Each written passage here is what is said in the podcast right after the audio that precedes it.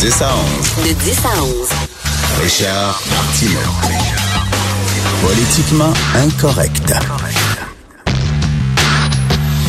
Cube Radio. Bon lundi, merci d'écouter Cube Radio et Politiquement Incorrect. Connaissez-vous Martin Patriquin?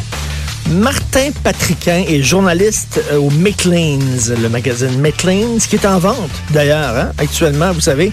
Si ça vous tente d'acheter un magazine, le voilà, Maclean's. Alors, Martin, son rôle, c'est de chier sur le Québec.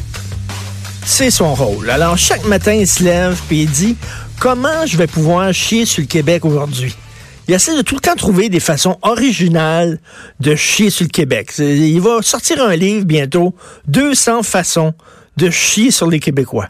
J'ai hâte de lire ça. Alors, bref, et là, il a écrit un texte dans le Guardian. Je sais pas si vous savez c'est quoi le Guardian, mais c'est un des journaux les plus importants en Europe. Sinon, au monde, c'est un journal britannique, un quotidien très à gauche. C'est le quotidien le plus à gauche en Angleterre. Et là, Martin Patriquin, parce que, tu sais, c'est plat de chier au Québec, chier, sur le Québec au Québec, chier sur le Québec au Canada. C'est un peu plat. Lui, il a dit, m'a chier, c'est québécois, mais à l'étranger. Fait que là, il a écrit un texte dans le Guardian sur la terrible, l'horrible loi 21. Ouh. Alors là, il y a une photo où il y a deux femmes voilées qui sont en train, qui ont participé à une, une manifestation à Montréal contre l'islamophobie, parce qu'on sait, l'islamophobie, c'est rampant, c'est rampant. Là. Au Québec, c'est dégueulasse. Alors, il y a deux femmes voilées, on dirait qu'elles sont en train de brailler. Ils ont vraiment l'air de faire énormément pitié. Et là, euh, donc, ou peut-être à moins que c'était au lendemain de l'attaque de la mosquée. Là, on peut comprendre que c'est des femmes qui effectivement étaient très touchées de ça. Mais je trouve ça d'autant plus dégueulasse de mettre cette photo-là euh, pour un texte dénonçant la loi 21 parce que ça n'a rien à voir. On dirait que ces femmes-là pleurent parce que elles ont été euh, harcelées, intimidées par le gouvernement québécois, alors que non du tout. Elles pleurent parce que elles pleurent les morts de la grande mosquée de Québec. Et de mettre cette photo-là, c'est un peu tendancieux, non? C'est un peu comme faire un lien entre ce qui est arrivé à la grande mosquée de Québec et la loi 21. C'est assez dégueulasse. En tout cas, bref. De toute façon, il n'y a aucune dégueulasserie, lui, qui, a arrêté euh, Martin Patriquin. Donc, il écrit que la loi 21, et là, je cite, j'ouvre les guillemets, est le fruit d'une décennie d'animosité institutionnelle de la part de la classe politique québécoise contre les minorités religieuses le fruit d'une décennie d'animosité institutionnelle de la part de la classe politique envers les minorités religieuses. Animosité institutionnelle, ça fait partie de nos institutions au Québec qu'on a une animosité. Animosité, c'est un autre mot pour dire haine. Donc, une haine institutionnelle envers les minorités religieuses. Et là, il dit déjà que ces gens-là souffrent déjà d'une discrimination à l'emploi. Les chiffres le démontrent. Ils ont la difficulté à trouver une job. Et là, on en rajoute avec une loi qui discrimine contre... C'est hallucinant. C'est trois pages où ils chient littéralement sur le Québec. Et euh, le titre, euh, le titre, c'est Québec's Religious Symbol Ban Targets Minorities in the Name of Secularism. Fait que là, donc, euh, la loi de l'interdiction des signes religieux du Québec vise, cible les minorités au nom du sécular, de la séparation entre l'État et la religion. Donc, ce qu'il dit finalement, c'est que l'affaire, l'idée de séparer l'État de la religion, tout ça, c'est un prétexte. C'est un prétexte à voter une loi qui cible directement les minorités religieuses. Un, cette loi-là ne cible pas les minorités religieuses, c'est tous les signes religieux, y compris le crucifix y compris les cornettes de sœur, y compris euh, les, trucs de curé, le collet romain, y compris... Ben là, pff, never let the fact uh, in the way of a good story. bref. Hallucinant. Martin Patricien, c'est ça, c'est le début. Et comprenez-vous quelque chose à la position de Québec solidaire? On va en parler un peu plus tard dans l'émission avec Steve Fortin, euh, un gars de gauche qui a beaucoup d'amis à gauche, beaucoup d'amis chez Québec solidaire. Et euh, il a discuté avec ses amis euh, qui, eux, défendaient la laïcité et qui ont senti que les dés étaient pipés que vraiment qu'on voulait pas les entendre au Conseil national de Québec solidaire ce week-end. Euh, C'était déjà rigué d'avance, comme on dit. Et 90% euh, des gens qui ont voté, ça me fait, ils ont voté euh, contre toute interdiction des signes religieux. Ça me fait, ça me faisait penser. Je regardais ça à la télévision et ça me faisait penser euh, au vote de grève lors du printemps érable 2012. Vous souvenez-vous? On faisait tout en sorte, là, on faisait en sorte pour que les gens qui étaient contre la grève sacent leur camp.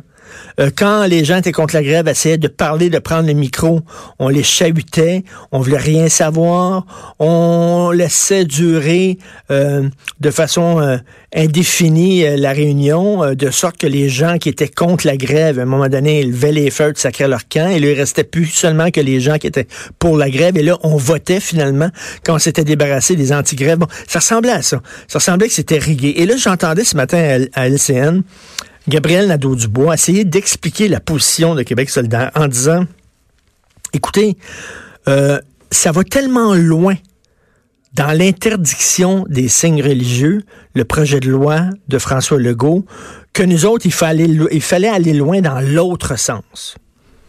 Je comprends pas. Il aurait pu continuer en disant, nous autres, on est contre mettons, la position de François Legault. On trouve qu'elle va trop loin. Par exemple, étendre l'interdiction des signes religieux aux enseignants, nous autres, on est contre ça. Mais il aurait pu continuer avec Bouchard-Taylor. Il aurait pu fort bien continuer en disant, nous autres, on, défend une position qui n'est pas aussi extrême que la position du gouvernement, mais qui est Bouchard-Taylor, non. Ils ont jeté l'héritage de Françoise David et d'Amérique Cardir littéralement dans les poubelles. Et là, ils se sont marginalisés complètement. Parce que là, s'ils allaient en élection, puis d'ailleurs, c'est ce que Steve Fortin écrivait dans son blog euh, euh, hier ou avant-hier, s'ils allaient en élection avec leur nouvelle position, Québec solidaire, pas ceux qui se carraient autant. Moi, je suis convaincu que ben, perdraient deux, trois députés. Là. Il n'y en aurait pas dix. Il y en aurait peut-être six, sept députés. Il n'y aurait pas le même score.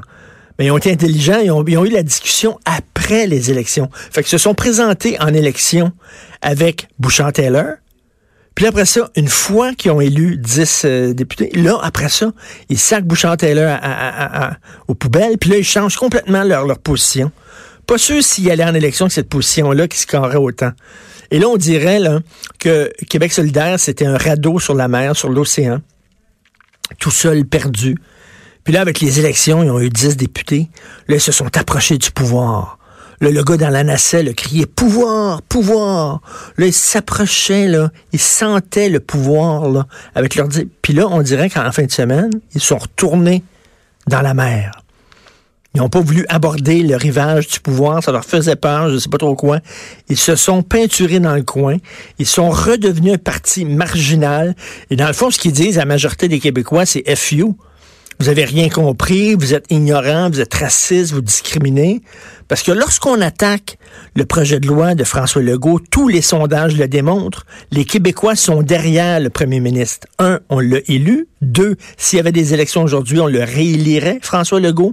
Et on appuie avec une très forte majorité euh, la position du gouvernement. Même les Québécois, si on leur demandait, on appliquerait ça aux travailleuses des CPE.